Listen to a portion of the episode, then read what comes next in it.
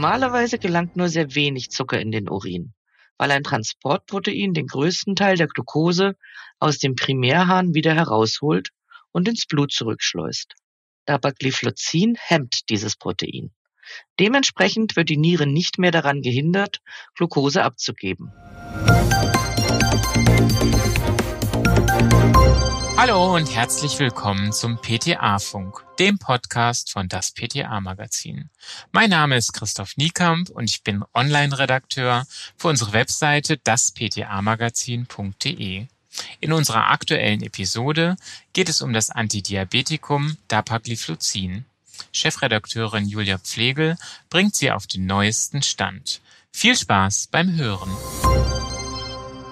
Einfach zu süß. Beratung zu Dapagliflozin.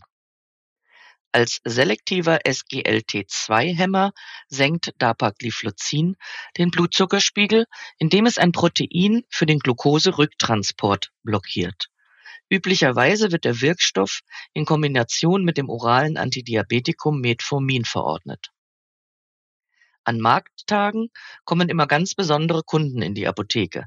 So auch heute, als Herr Bartholomä der Inhaber des Brot- und Kuchenwagens, die Offizien betritt.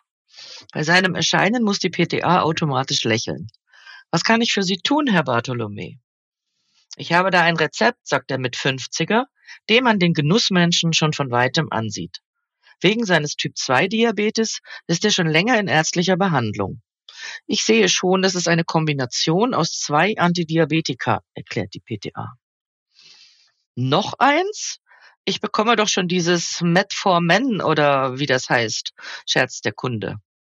Sie meinen natürlich Metformin, sagt die PTA. Das ist in dem verordneten Kombipräparat ebenfalls enthalten. Der zusätzliche Wirkstoff, den Sie bis jetzt noch nicht hatten, heißt Dapagliflozin.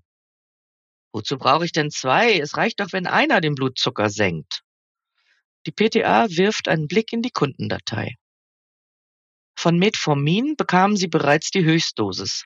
Wenn das zusammen mit Sport und Diät nicht ausreicht, um den Blutzuckerwert stabil einzustellen, dann nimmt man noch einen Arzneistoff mit einer anderen Wirkweise hinzu.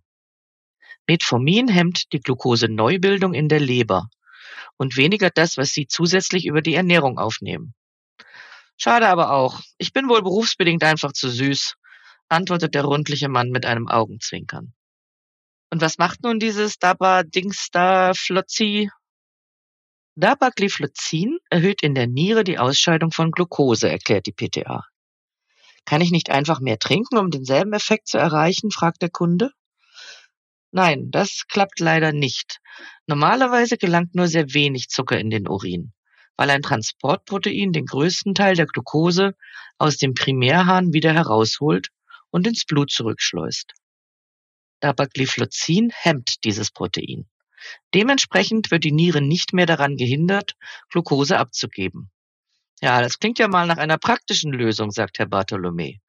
Muss ich bei der Einnahme etwas beachten? Ihr altes Präparat mit dem Metformin lassen Sie ab sofort weg und nehmen stattdessen zweimal täglich eine Tablette dieser neuen Kombination und das bitte gemeinsam mit einer Mahlzeit, erklärt die PTA. Sie erinnert sich, dass durch die Kombination die Nebenwirkungen von Metformin auf das Verdauungssystem reduziert werden. Dapagliflozin allein kann unabhängig von den Mahlzeiten eingenommen werden. Im Übrigen wird eine solche Monotherapie bei Diabetes mellitus Typ 2 nur durchgeführt, wenn eine Unverträglichkeit gegenüber Metformin vorliegt. Zusätzlich kann Dapagliflozin als Einzelsubstanz auch bei einer bestimmten Form der symptomatischen chronischen Herzinsuffizienz verordnet werden. Doch dieses Hintergrundwissen behält die PTA für sich, um Herrn Bartholomä nicht zu verwirren. Natürlich will dieser wissen, ob er bei dem neuen Präparat mit Nebenwirkungen rechnen muss. Ein Teil der unerwünschten Nebenwirkungen erklärt sich von selbst. Durch die Anregung der Nierentätigkeit müssen sie mehr und häufiger Wasser lassen und haben dementsprechend mehr Durst. Gleichzeitig kann der Blutdruck abfallen und es kann ihnen schwindelig werden, weil dem Herz-Kreislauf-System Flüssigkeit entzogen wird. Wie bei allen Mitteln, die den Blutzucker senken, kann eine Hypoglykämie entstehen, also ein zu niedriger Blutzuckerwert. Während ihrer Erläuterungen beobachtet die PTA den Kunden, um zu sehen, ob er ihren Ausführungen folgen kann. Als Herr Bartholomä sie erwartungsvoll anschaut, fährt sie fort. Wenn Sie während der Therapie den Glukosewert im Urin bestimmen, dann ist dieser natürlich erhöht. Das ist ja Absicht. Allerdings kann der Zucker im Hahn auch Infektionen im Harnwegs- und Genitalbereich begünstigen und zu Juckreiz führen. In solchen Fällen sollten Sie sich umgehend an Ihren Arzt wenden. Gibt es denn auch was Positives? fragt der Kunde hoffnungsvoll. Unbedingt. Neben der beabsichtigten Wirkung auf den Blutzucker entlasten sie ihr Herz. Möglicherweise sinken dann auch der Blutdruck und das Gewicht. Diese Effekte sind bei Typ-2-Diabetikern in der Regel gern gesehen. Oh ja, das kann ich bestätigen, stimmt Herr Bartholomä lachend mit einem Blick auf seinen stattlichen Bauch zu. Zu Beginn der Behandlung mit Dapagliflozin können sich verschiedene Messwerte verändern. Hämatokrit und Blutharnstoffwert können sich erhöhen, die renale Kreatinin-Clearance sich verringern und eine Dyslipidämie kann sich entwickeln.